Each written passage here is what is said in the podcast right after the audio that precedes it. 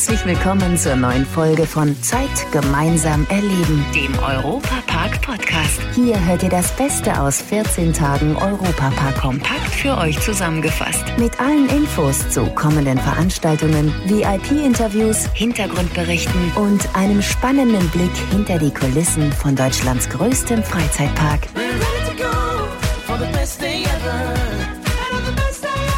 Hallo liebe Fans des besten Freizeitparks der Welt, wir haben weiterhin die Nase vorn. Noch vor Schloss Neuschwanstein und der Hauptstadt Berlin zählt der Europapark in Rust erneut zu den beliebtesten Reisezielen in Deutschland. Bei einer Online-Umfrage der Deutschen Zentrale für Tourismus landet der Freizeitpark auf Platz 2, direkt hinter dem Miniaturwunderland in Hamburg. 15.000 internationale Besucher aus 30 Ländern haben dabei mitgemacht. In der Rubrik Freizeit und Tierpark steht der Europapark außerdem auf Platz 1 des Rankings. Europapark-Inhaber Roland Mack ist stolz, dass der Europapark nicht nur bei inländischen Besuchern, sondern auch bei internationalen Touristen so gefragt sei. Das beweise die herausragende Qualität des Europapark-Erlebnisresorts, sagt Mack. Hinter den Kulissen von Deutschlands größtem Freizeitpark. Beim Blick aus dem Fenster stellt ihr fest, es wird langsam aber sicher herbstlich hier bei uns in Deutschland. Und da wird es aber nicht überall grau und trüb, sondern ganz im Gegenteil. Hier bei uns im Europapark in Rust geht es wieder richtig bunt zu. Ab dem 1. Oktober mit roten, orangefarbenen, aber auch weißen oder grünen Kürbissen. Und die kommen von den Feldern aus der Region, zum Beispiel aus Schwanau-Wittenweier. Dort ist die Ernte gestartet und Europapark-Reporter Tobias Siegwart hat sich mal unter die Kürbisse gemischt. Ja, ich bin hier beim Rauer Bauer Peter Rauer aus Wittenweier. Der organisiert nämlich die insgesamt 180.000 Kürbisse für den Europapark, die da jedes Jahr im Park und auch drumherum in den Hotels stehen. Seit über 27 Jahren machen sie das. Wie kam es denn dazu überhaupt? Ja, also wir haben hier einen landwirtschaftlichen Gemischtbetrieb und äh, haben und hatten Pachtflächen schon immer in Rust. Mein Schwiegervater hat es bewirtschaftet. Später kam der Europapark auf mich zu und hat äh, im Prinzip angefragt, ob ich mir das vorstellen könnte, für sie eine Halloween-Dekoration anzupflanzen. Und so hat sich das dann langsam entwickelt, weil wahrscheinlich nicht auf einen Schlag gleich 180.000. Nein, das war am, am, Anfang war das ganz, ganz wenig. Also niemand hat Kürbis oder gar Halloween gefeiert, gekannt hier in der Gegend. Und die Welle kam halt über den Atlantik rüber geschwappt. Im ersten Jahr habe ich, ich glaube, gerade mal eine Radladerschaufel oder Frontladerschaufel voll äh, Kürbis geliefert, weil einfach die Dinger nicht gewachsen sind. Das ist total verunkrautet und ja, man hat da wahnsinnig viel Erfahrung. Das war halt Neuland, aber es war interessant. Über 80 Sorten Kürbisse haben Sie hier. Mhm. Äh, was ist denn so die ungewöhnlichste Sorte, die es so gibt, die Sie anbauen?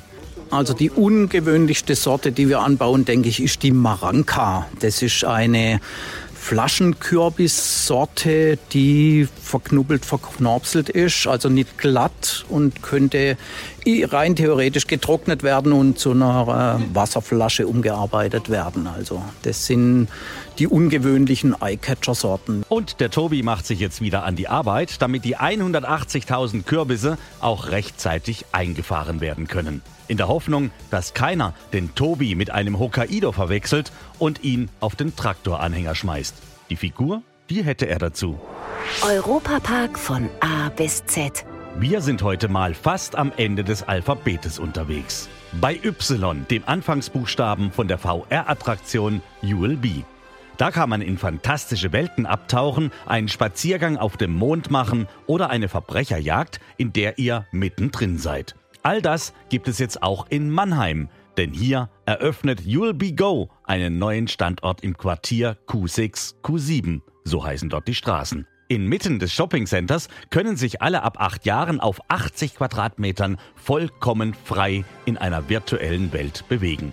Markus Ernst von Magnext. Man zieht die Brille auf und man ist ganz woanders. Das kann im Weltraum sein, das kann auf dem Mars sein, das kann im verzauberten Europapark sein oder sogar im Miniaturwunderland in Hamburg. Also für die Dauer von zehn Minuten begibt man sich wirklich auf eine Reise in eine komplett virtuelle, in eine ganz andere Welt. Doch was genau ist eigentlich You'll Be Go? You'll Be Go ist Teil einer neuen Sparte von VR-Attraktionen, die von der Abteilung Max Next für den Europapark entwickelt wurden. Wir sind ganz besonders stolz, dass wir You'll Be Go jetzt jetzt außerhalb des Europaparks und der anderen Standorte auch noch nach Mannheim bringen können. Wir sind mit Julbigo bereits auf einem AIDA-Kreuzfahrtschiff in verschiedenen Freizeitparks in England, in der Türkei, aber auch in Österreich und auch im Miniatur Wunderland in Hamburg. Und deswegen freuen wir uns besonders, dass wir jetzt auch in Mannheim vertreten sind mit dieser Attraktion. Damit ist also Mannheim in guter internationaler Gesellschaft.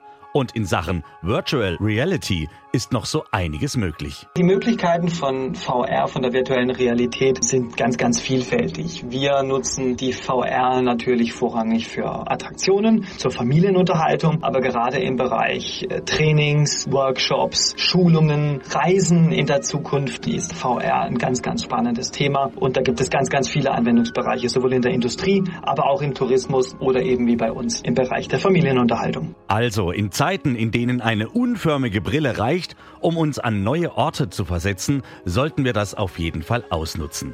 Ab dem 23. September auch in Mannheim mit You'll Be Go, entwickelt mitten im Schwarzwald von den Machern des Europapark.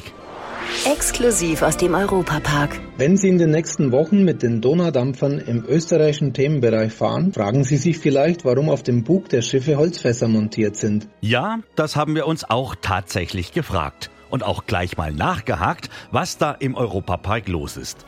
Projektentwickler Werner Ganzer vom Europapark. Wir hatten durch die rasche Schließung des Parks wegen den beiden Lockdowns eine große Menge Bier und Apfelwein übrig, der abgelaufen wäre. Wir wollten nicht, dass das entsorgt werden muss und haben mit der Schwarzwaldbrennerei Wild aus Gengenbach einen Bier und einen Apfelbrand destilliert. Ganz genau handelt es sich hier um 9000 Liter Bier und 3000 Liter Cider.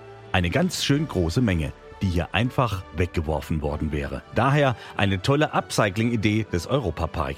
Jetzt fehlt nur noch die Antwort auf die Frage, warum fahren die Fässer da auf den Booten auf dem See? Durch die Schaukelbewegung auf den Schiffen bekommen die Brände noch mehr Aroma. Bis zum Frühjahr 2023 reifen die Spirituosen jetzt in den Fässern auf dem See im österreichischen Themenbereich. Das könnt ihr euch natürlich vor Ort einfach mal anschauen bei einer Fahrt mit der neuen Attraktion Josefinas kaiserliche Zauberreise. Und ab dem nächsten Frühjahr können dann auch diese besonderen Brände im Park verkostet werden. Das war der Europapark-Podcast. Noch mehr Infos und Berichte aus Europa und Deutschlands größtem Freizeitpark gibt es jeden Tag beim Europaradio auf europa.radio und samstags vormittags auf Schwarzwaldradio. Bundesweit auf DAB Plus, per Web und in der App. Vielen Dank fürs Zuhören und bis zum nächsten Mal bei Zeit gemeinsam erleben, dem Europapark-Podcast.